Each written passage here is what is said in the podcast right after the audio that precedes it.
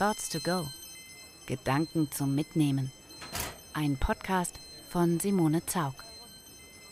Mit medienübergreifenden und kontextbezogenen Arbeiten schafft Simone Zaug Orte, an denen sich die Betrachterinnen und Betrachter durch Raum und Zeit bewegen können. In den installativen Werken verbinden sich Bild, Gedanken und Erinnerungsräume mit wirklichen Räumen. Hier im Podcast geht Simone Zaug der Frage nach, wie und was Kunst heute zu gesellschaftlich relevanten Diskussionen beitragen kann.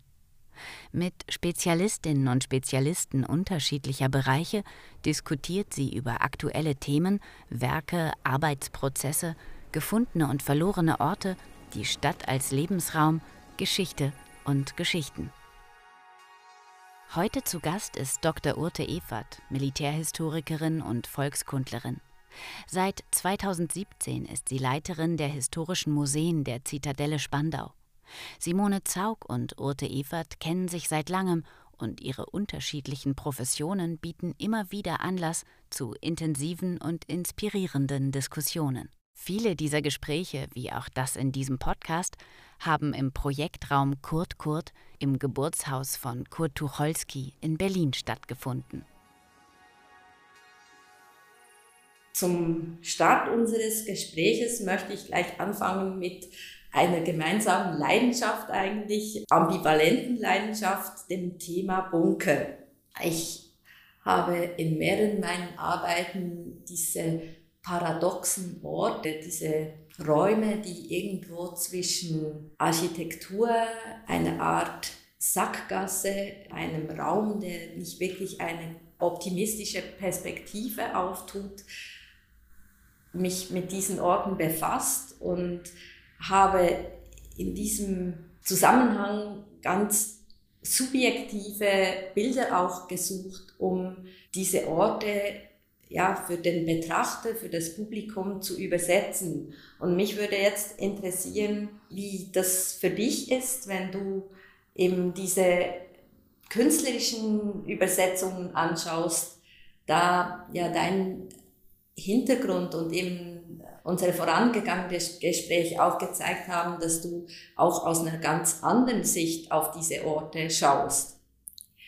Ja, ich äh, schaue zwar aus der Sicht einer Militärwissenschaftlerin auf diese Orte, ähm, die mich auch faszinieren, aber gerade deine Werke haben mir dann nochmal den Blickwinkel dafür geöffnet, wie man zum Beispiel auch historische Fakten auf eine Art und Weise präsentieren kann, die viel mehr Publikum anzieht, als wenn da jetzt wieder einfach nur so eine Texttafel steht, wo drauf steht, äh, der Bunker wurde dann und dann erbaut, äh, es gibt die und die Entwicklung ähm, und so weiter. Das langweilt dann ja doch auch irgendwann ab einem gewissen Punkt, außer so die ganz besonderen Militärfreaks. Und ähm, da war dann eben dieser Umgang, den du mit diesen Orten hast, etwas, was ich für meine Arbeit auch sofort nutzen konnte. Weil ich gedacht habe, ja, mit, mit dieser Art von Kunst kann man Orte sichtbar machen und das Interesse dafür wecken, die nicht nur ambivalent, sondern ja auch beängstigend trotzdem faszinierend sein können. Deswegen habe ich mich da einfach immer total drüber gefreut, wenn ich gesehen habe, dass du dich mit so etwas dann eben auch beschäftigst, weil ich das sofort nutzen konnte. Denkst du denn, dass eben dieser Zugang, den du da erwähnst, dass man über Kunst einen anderen Zugang geben kann zu auch schwierigen Themen, die vielleicht auch teilweise immer noch mit viel Ressentiments und, und Leid auch behaftet sind. Ja, wo, wo liegt da der Grund? Weil mir kommt jetzt eben gerade in den Sinn, dass ich mich klar auch bei der einen Bunkerarbeit wo ich mich zwei Tage lang in einen Kommunikationsbunker in den Schweizer Alpen sozusagen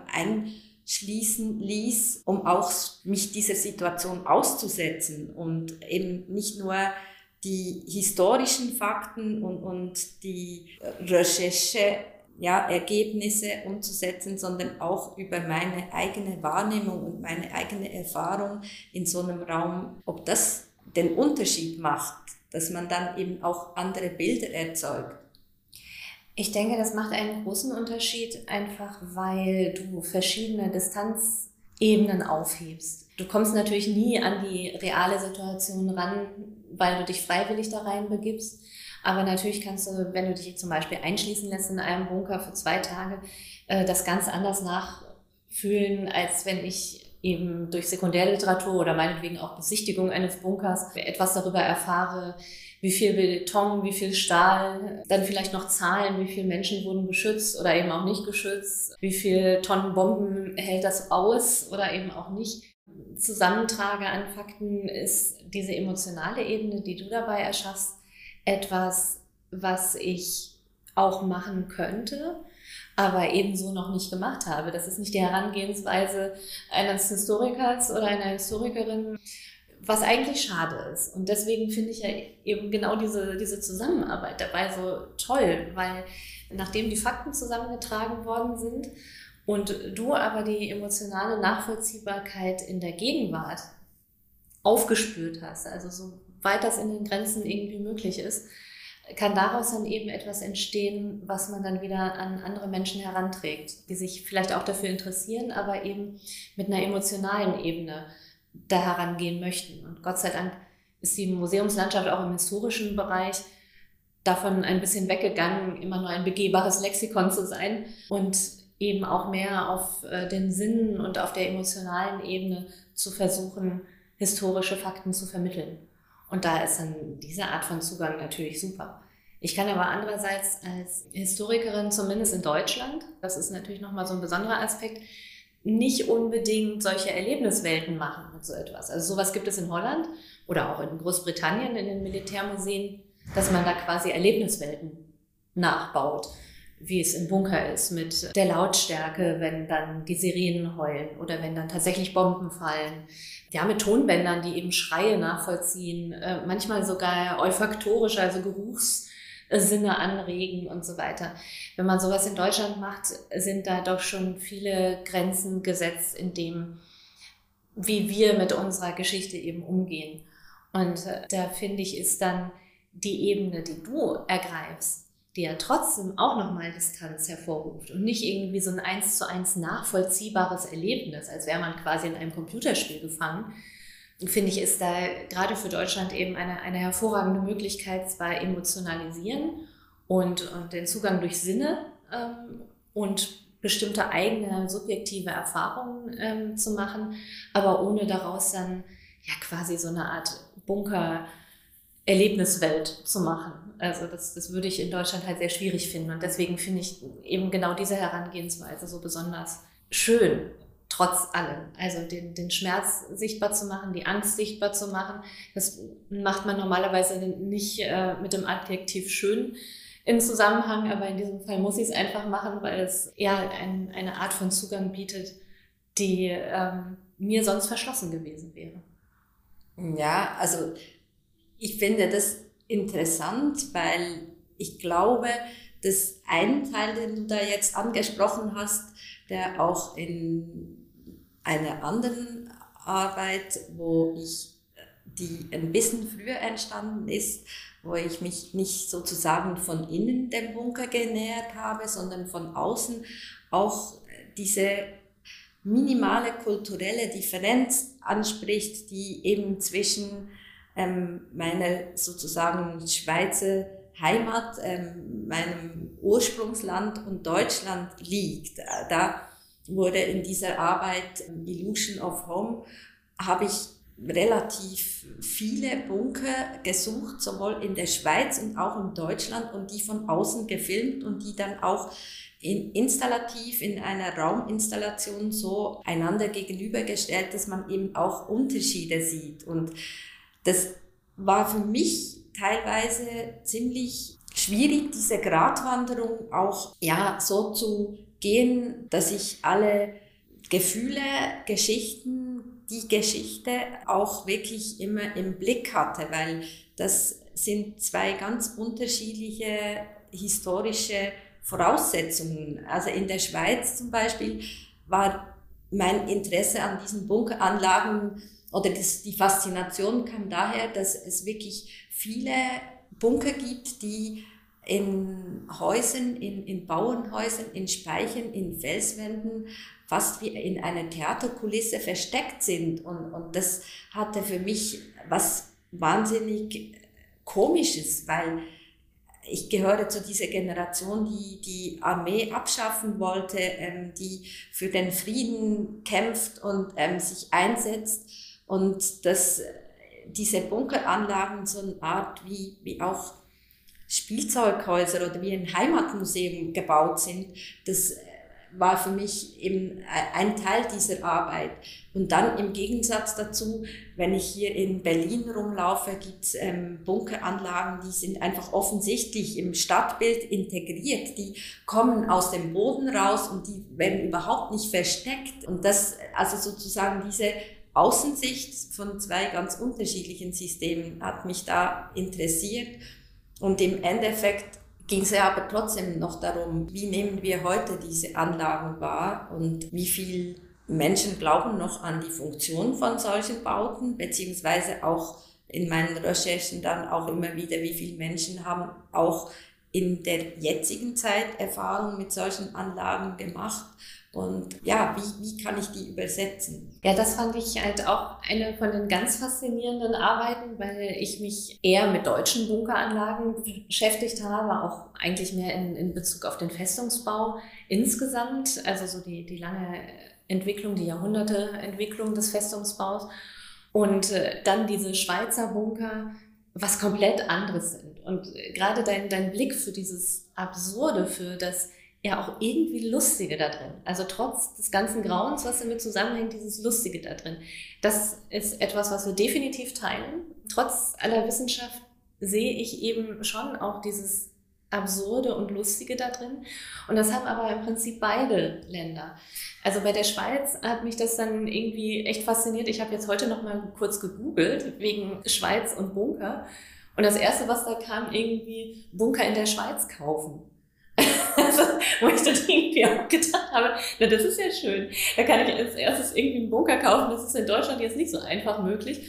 Die Bunker, die in Deutschland sind, sind eben nicht so, wie du es jetzt gerade beschrieben hast, versteckt, obwohl immer mehr Stimmen laut werden, dass man es doch irgendwie versuchen sollte, indem man sie bepflanzt und äh, irgendwie bebaut vielleicht nochmal, was oben drauf setzt oder wie auch immer. Aber die sind eben auch schon vom Ursprung her extra so gebaut, dass sie quasi für alle sicht, also die Hochbunker, ja, dass sie für alle sichtbar sind, wie wehrhaft Deutschland ist und wie unangreifbar sich Deutschland machen kann. Das, das war jetzt so der Zweck und äh, der Zweck der vielen, vielen Bunker in der Schweiz war dann ja auch so, so ein bisschen ein anderer, wenn ich das richtig verstanden habe. Also das, das war einfach auch eine gewisse Gesetzeslage in den 60er, 70er Jahren, die eben dazu geführt hat, dass dann viel mehr Bunker gebaut wurden in einer Zeit, in der in Deutschland mehr auf DDR-Seite noch Bunker gebaut wurden, um damit zu demonstrieren, wie wehrhaft man ist.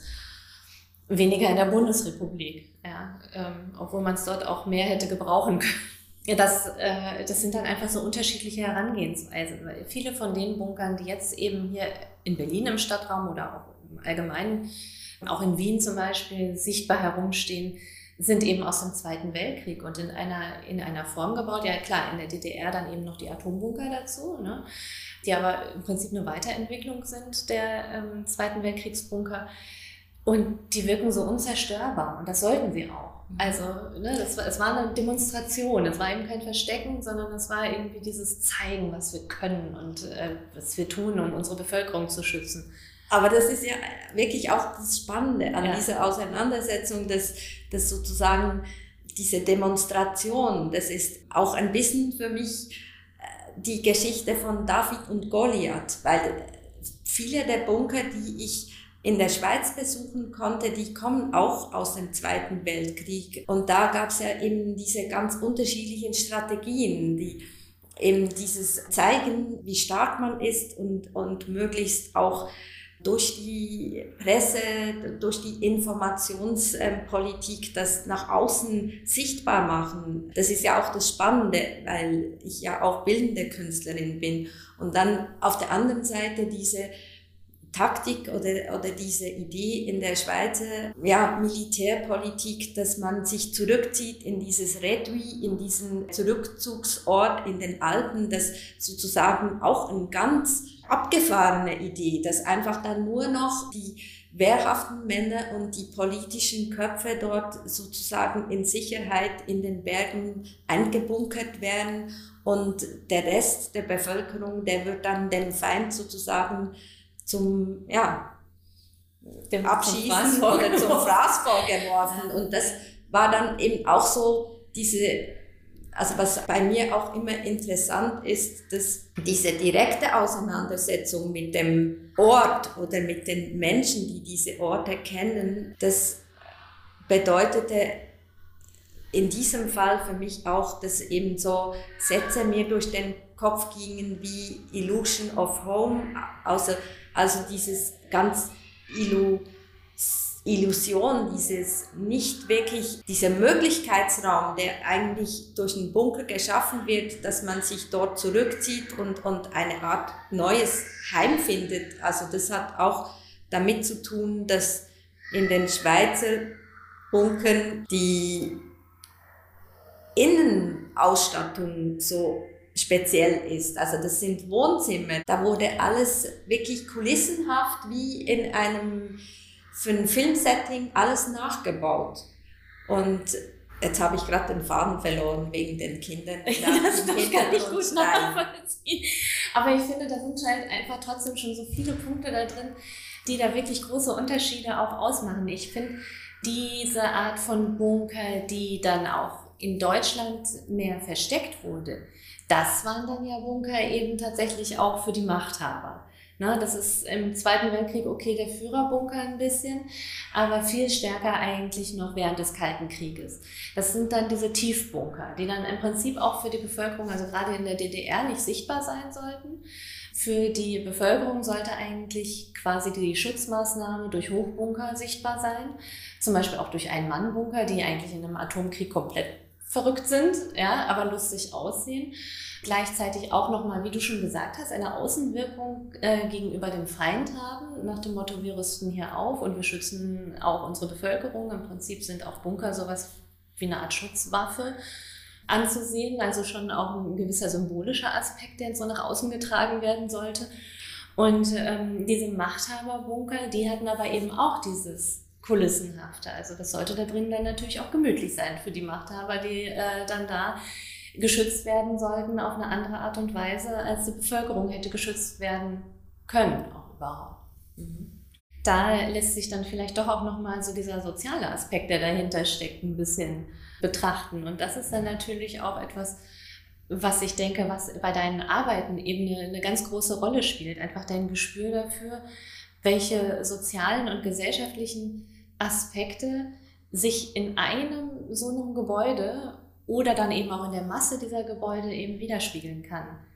Du benennst es nicht immer, aber du zeigst das auf eine Art und Weise, die ich eben nur mit Worten benennen kann und die du eben mit einer künstlerischen Arbeit benennen kannst, in der auch Worte auftauchen, wie eben die Illusion der Heimat oder Illusion of Home oder Walls for Fear. Das ist, äh, ich was habe ich jetzt falsch zitiert, aber ist so ähnlich, also dass der, der mich sofort irgendwie ergriffen hat, weil der ganz, ganz viel aussagt und für das ich eben lange ausholen müsste, um zu sagen, diese dicken Wände sollen eben gegen die Angst sein. Sie sind auch symbolisch. Sie helfen nicht immer wirklich. Also im Atomkrieg tatsächlich nicht, aber im Bombenkrieg des Zweiten Weltkrieges haben viele Bunker geholfen, von denen ich es nie gedacht hätte, dass das wirklich funktionieren könnte. Hat aber funktioniert. Das, da hätte ich viel mehr Worte für gebraucht und du fasst das irgendwie in einem Satz zusammen der Emotionen hervorruft. Und ja, das, das also ist dort ist eine meiner Lieblingssätze für diese Bunkergeschichten auch das Dead End into the Future, mhm. also diese Sackgasse in die Zukunft, weil eben, ähm, was du gerade gesagt hast mit Bomben, ja, aber Atomkrieg nein.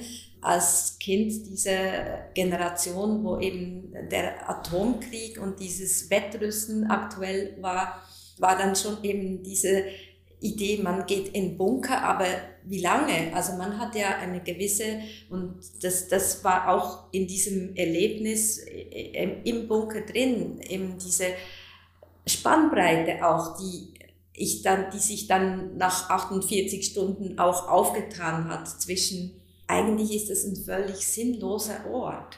Und trotzdem hat er mich ja fasziniert. Also der Bunker, in dem ich eingesperrt war, der war auch in einer Höhle sozusagen, muss man sich vorstellen, die in den Berg gesprengt wurde wurde eine Betonkiste reingehängt und weil der Kommunikationsbunker war, durfte der auch eben nicht vibrieren, weil da sonst gewisse Sachen, also der musste aufgehängt sein, wie die teuerste irgendwie Technik, also was man sich vorstellen kann. Und dann stieg man in diesen Betonwürfel ein und dort war dann die ganze Kommunikationstechnik, die vielleicht bis vor 30 Jahren auch irgendwo funktioniert haben könnte, wenn es dann wirklich funktioniert hätte. Aber aus der heutigen Zeit nochmal so irgendwie eben äh, sinnlos war, weil Kommunikation heute und auch ähm, da wären dann nicht nur Walls, sondern Firewalls äh, das richtige Wort, auf ganz anderer Ebene funktioniert. Und so diese technisch, ähm, auch eben historische Seite, finde ich immer für meine Arbeiten spannend, aber ich glaube, der andere Punkt ist eben auch noch der persönliche Zugang. Also ich glaube, da ist sowohl die Gespräche mit dir als Historikerin ein persönlicher Zugang, eben der Einmannbunker, wo mir dann plötzlich so ein Aha-Erlebnis, dieser Bunker ähm, kommt nirgends in meinen Arbeiten vor, aber direkt vor dem Haus, in dem ich als Kind aufgewachsen bin, steht auch so ein Einmannbunker aus dem Ersten Weltkrieg. Und das ist eigentlich nur so eine Art Blechschutz, wo einfach ein Mensch reinpasst und ein Schlitz drin, wo dann eben der sozusagen schützen sollte. Und im Moment ist er rostig rot. Man sieht ihn von weitem in der grünen Landschaft, aber früher war der wahrscheinlich irgendwie grün angestrichen und äh, eben zeigte so, was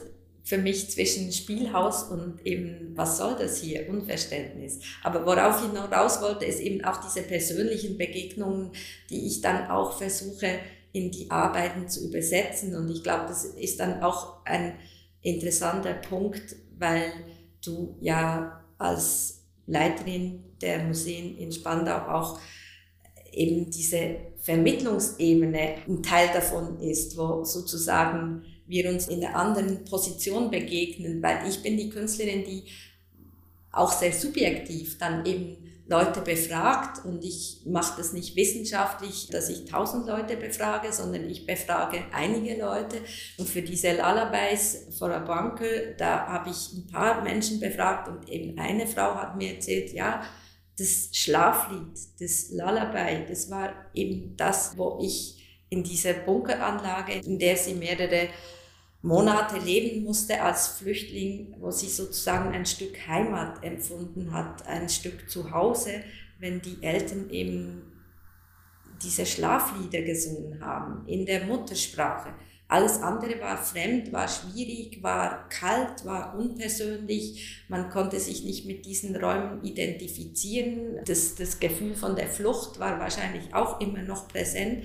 Und eben dann dieses Schlaflied. Und, und das, sind dann so Momente, die ich versuche in meinen Arbeiten so umzusetzen, ob es jetzt in der räumlichen Komponente ist, akustisch, bildlich. Das finde ich eben auch spannend, weil das muss ja dann auch, oder du hast vorhin auch angesprochen, dass Museumsmöglichkeiten in Deutschland, was jetzt gerade Vermittlung von in Anführungsstrichen Originalsituationen aus Krieg, aus dem Bunker und so geht, schwierig sind, aber das sind ja dann auch die Momente, wo Kunst und eben Ausstellungsmacherin zusammenkommen können, im besten Falle.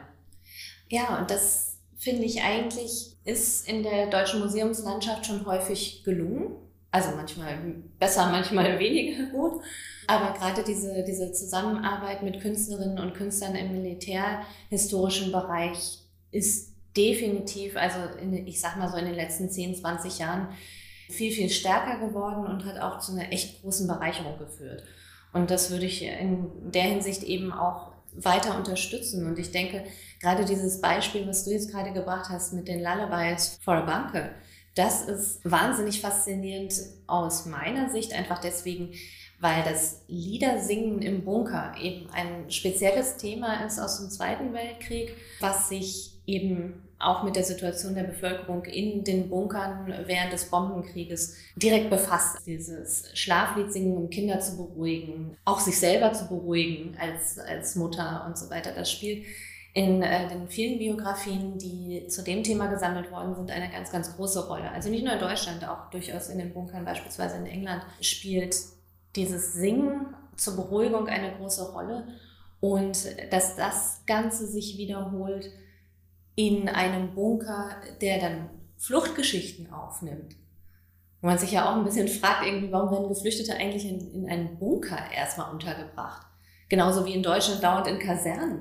Diese sofortige Assoziation derjenigen, die äh, das logistisch lösen müssen, dass Geflüchtete erstmal in irgendwelchen Militäranlagen unterkommen.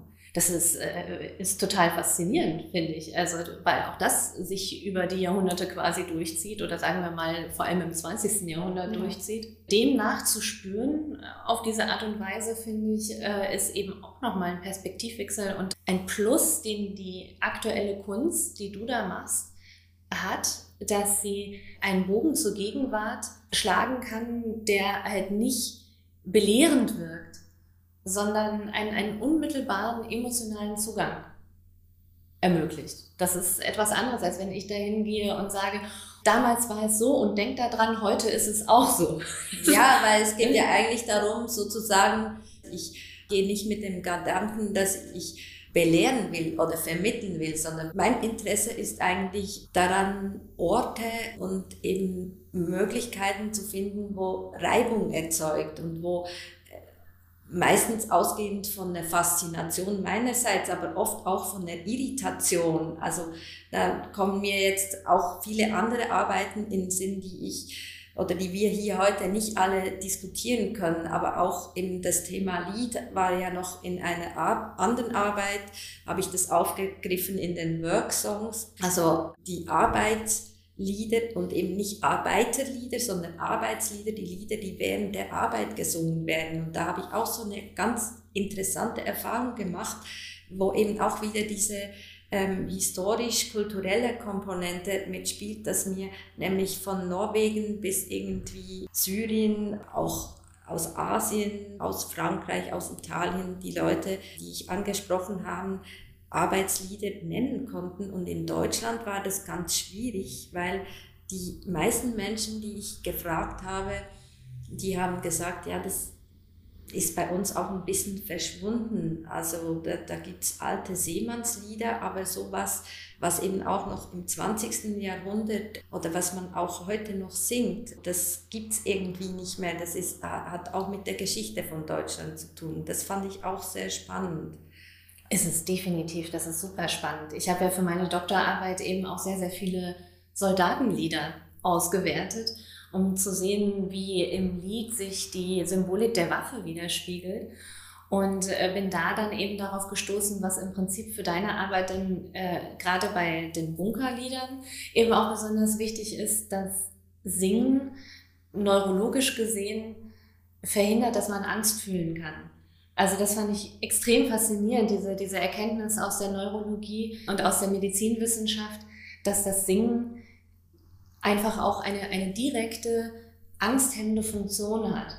Also, ja. Aber das passt ja wie, sozusagen wie die Faust aufs Auge, weil der Bunker ist ja nicht für mich nicht wirklich ein Schutzort, weil der ist in Zeiten von Frieden ähm, ist er eigentlich ein Gefängnis. Also ich mhm. habe mich ja auch dort nicht sozusagen in die Freiheit begeben. Ich habe vorhin auch immer das Wort einschließen benutzt. Also ich habe mich in einen gefangenen Raum begeben. Und das ist ganz spannend, was du sagst, weil das mir nur in Filmen und in der Literatur begegnet ist, dass nämlich Leute, die auch politische Gefangene äh, vor allem ganz oft durch Singen eben auch diese Angst überwinden können. Und das finde ich auch, versuche ich auch immer diesen Faden aufzugreifen von etwas, was heute, wenn man ähm, die Nachrichten schaut, äh, sieht man Bilder wo Nawalny, in welches Gefängnis der jetzt kommt, ähm, wo eben gerade versucht wird, diese Menschen ja, zu brechen und dass dann eben diese, dieses Singen zum Beispiel eine Möglichkeit ist, eine Strategie ist, das zu überleben, das finde ich total spannend. Das ist, ist es auf jeden Fall auch. Also es gab ja auch mal eben dieses, äh, dieses große Video mit äh, Gefangenen, die Michael Jackson Songs gesungen und nachgetanzt haben und so. Das hat ja tatsächlich auch eine sozialisierende Wirkung. Interessant in diesem Zusammenhang ist, dass dann, also in dieser Gefängnisbildung, wo dann eben das ja auch, also gerade die modernen Gefängnisse, auch in der DDR beispielsweise in Hohenschönhausen, die dann auch psychologische Kriegsführung gegen die eigenen Gefangenen eingeführt haben, ja auch das Verbot von Singen durchaus eine Rolle spielen konnte. Also das heißt, dass die Entkulturalisierung von Menschen quasi dazu führen sollte oder eben auch in diese, diese kulturelle Gegenwehr quasi genommen werden sollte ähm, des Singens. Das Umgekehrte eben in Internierungslagern, in, äh, auch in Konzentrationslagern beispielsweise, das Singen eben auch eine große Rolle gespielt hat und da dann die Arbeitslieder wiederum auch. Also wir sind die Moorsoldaten zum Beispiel, das ist, das ist eben auch so, so eine kulturelle Gegenwehr oder vielleicht auch eine Angstgegenwehr gewesen in dieser Zwangsarbeitssituation. Also es gibt noch andere Arbeitslieder, ich kenne das nur unter Küchenlieder und Spinnlieder. Also was auch mhm. im 20. Jahrhundert ja. dann durchaus noch gesungen wurde. Aber dass man jetzt irgendwie äh, sagen würde, okay, in irgendeiner Fabrik wird da gemeinsam gesungen, um, um äh, die Eintönigkeit der Arbeit irgendwie äh, zu überwinden. Das wüsste ich aus Deutschland. Aber es geht eben auch beim Arbeitslied darum, diese physische Komponente ertragbar zu machen mhm. und die Gemeinschaft sozusagen zu rhythmisieren, also oder auch beim Spinnen oder so. Das ist ja mhm. das Spannende sozusagen, das Ganze irgendwo zu takten und, und eben auch das physische, ähm, die Anstrengung, die körperliche Anstrengung, aber auf der anderen Seite eben auch diese Monotonie irgendwo zu ertragen durch das Singen zu überwinden. Genau, und ich denke, dass das zum Beispiel im Militärbereich eben auch eine große Rolle spielt. Also das ist unglaublich monoton.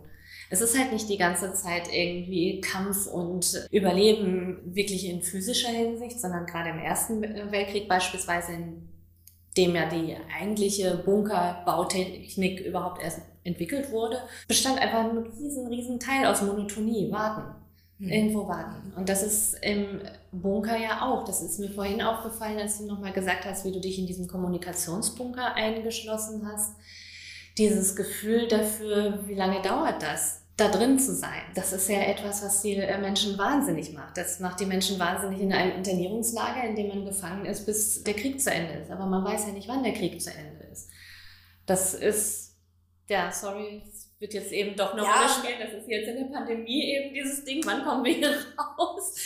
Ne, das, das ist etwas, das, und das kann man zum Beispiel tatsächlich auch mit, mit Kunst und mit Musik eben überwinden, immer wieder. Ja, und das finde ich auch äh, so als ähm, Schluss. Äh, Thema noch schön die, die, zeitliche Komponente, dass man einfach auch mal mit Kunst Zeitdimensionen überwinden kann, zeitliche Brücken schlagen kann. Wenn wir jetzt sozusagen vom Innenraum in den Außenraum, auch in den öffentlichen Raum gehen, habe ich ja diese eine Arbeit in Küstrin gemacht. Küstrin, also nicht das neue Küstrin, das ähm, auf der polnischen Seite ist, sondern das alte Küstrin, von dem nur noch wenige Ruinen sozusagen eine Art von oben gesehen sieht aus wie ein Grundriss und da sind noch ein paar 50 Zentimeter Mauern da. Und dort habe ich in der ehemaligen Kirche einen Turm gebaut, von dem dann stündlich die Zeit geschlagen hat. Der Bau von diesem Turm ist nur aus Dachlatten, eine Art wie dreidimensionale Skizze, dass da mal ein Kirchturm stand. Aber mir ging es vor allem auch darum, dass dieser Glockenklang einfach den Menschen wieder die Zeit zurückgibt.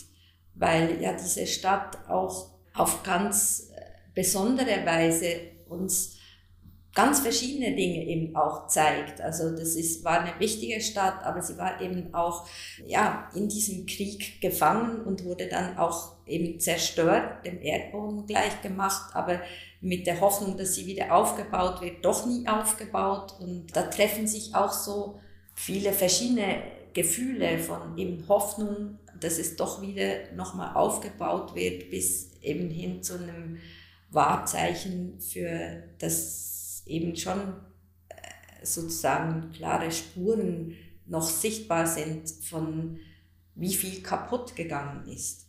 Ja, das finde ich in dem Fall halt so wahnsinnig interessant. Das hat dann natürlich eben auch viel mit Militär und Krieg und so weiter zu tun.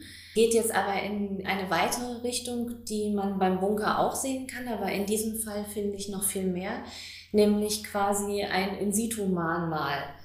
Also das ist das Erste, was für mich als Assoziation, als Historikerin und eben als ja jetzt Verantwortliche für äh, die Ausstellung Enthüllt Berlin und seine Denkmäler als erstes da assoziiert wird, dass man da zu einem Unort quasi fahren kann, sich das ansehen kann, äh, durch deine Inszenierung nochmal, also gerade dieser Glockenklang, nochmal etwas an besonderen Gefühlen hervorruft das ist bei mir vor allem dieser Mahnmal-Gedanke.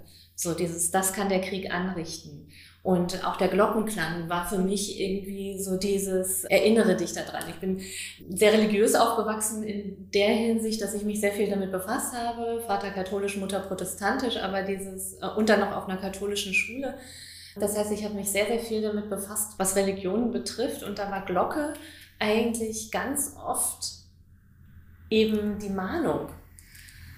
Also nicht nur der Ruf zur Kirche, sondern erinnere ich dich daran, dass du jetzt zur Kirche musst. Oder eben, wenn jemand gestorben ist, dann wurde nochmal anders geläutet. Oder ja, im Prinzip auch Sirenenersatz. Also ich kenne das noch so halt, ne, 12 Uhr mittags am Samstag gehen die Sirenen an und dann muss man irgendwie unterscheiden können, was ist jetzt irgendwie die Sirene dafür, in den Bunker zu rennen und was ist jetzt die Sirene dafür, dass irgendwo ein normales Feuer ist und so weiter.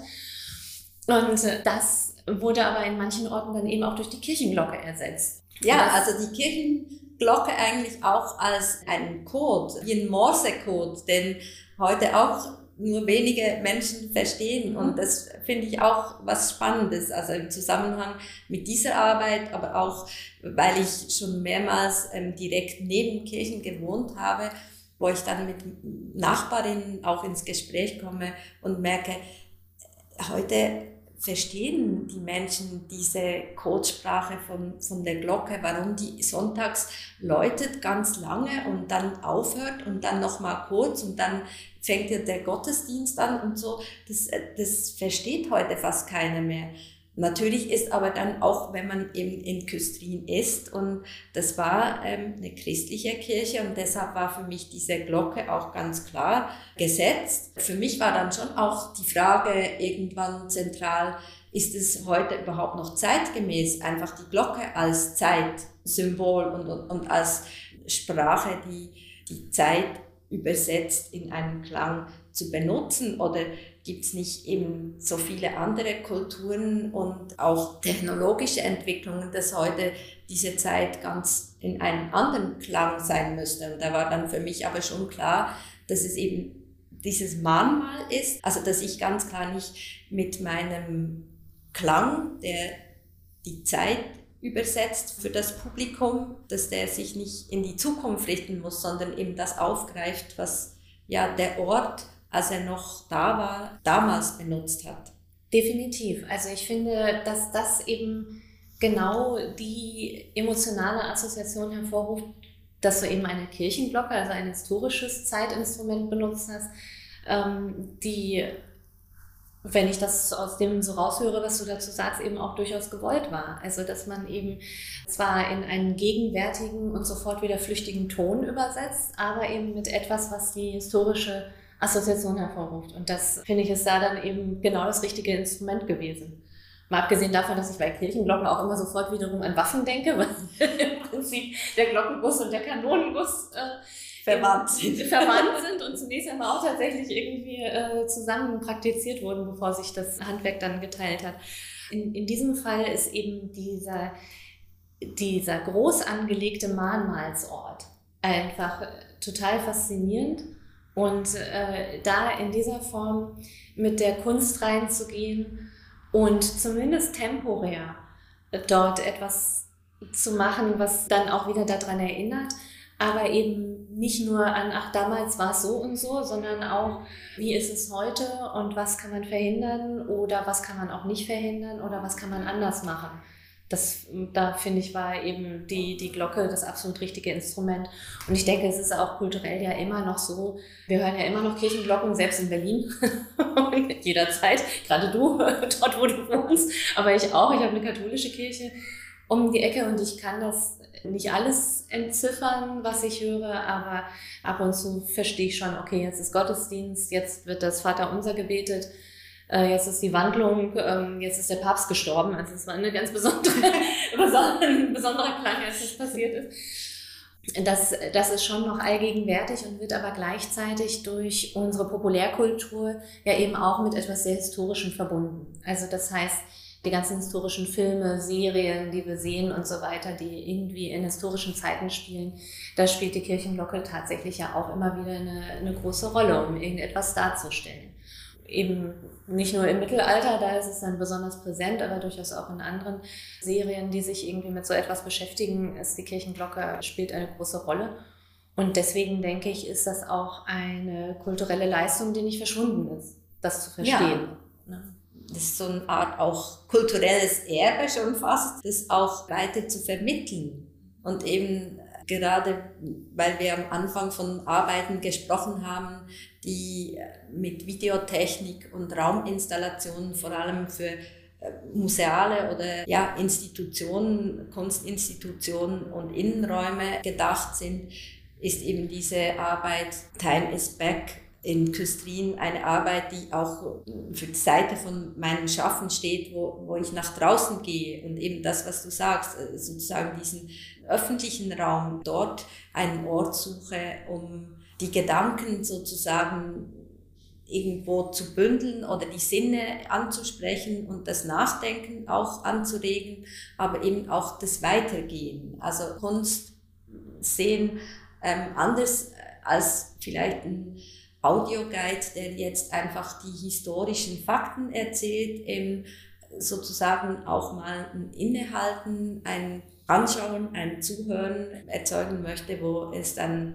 eben aber auch wieder weitergehen kann. Eben, es war ja auch etwas, was dann eben nicht für immer dort geblieben ist, sondern eben genau. eine temporäre Arbeit, die aber aufmerksam gemacht hat. Wo man sich überlegen kann, kann sowas nicht irgendwie an anderer Stelle oder an derselben Stelle in anderer Form öfter passieren, um diesen Unort dann eben trotzdem auch wieder zu, zu einem gewissen Leben und Nachdenken zu erwecken. Also das, das ist ja gerade das Lebendige da drin, dass man zwar vor den Ruinen steht, aus denen dann in DDR-Zeiten eben nicht erstanden wurde, das finde ich ja ehrlich gesagt auch ein bisschen lustig, dass, dass der dann eben in einer Form dann trotzdem lebendig gehalten wird. Und das finde ich, äh, ist dann einfach eine große Leistung, die die Kunst, finde ich, besser machen kann, zumindest eben auf eine Art und Weise machen kann, die die äh, Geschichte nicht unbedingt machen kann und die sich vielleicht auch gegenseitig ergänzen kann. Das ist ja das, das Schöne daran, dass es verschiedene Möglichkeiten gibt des Zugriffs. Genau, das ist eigentlich auch ein schönes Schlusswort, dass sich sozusagen Kunst und, und Wissenschaft oder eben historisches, historische Herangehensweise ergänzen. Und in diesem Sinne möchte ich dir, Orte Ewert, ganz herzlich für das Gespräch danken und Ihnen, liebes Publikum, auch ganz herzlichen Dank fürs Zuhören. Wenn Sie Lust auf mehr haben, gibt es zu den Podcasts im digitalen Soundraum eine analoge Fortsetzung im gleichnamigen Buch. Simone Zaug, Thoughts to Go, erschienen im Kerber Verlag und erhältlich im Buchhandel.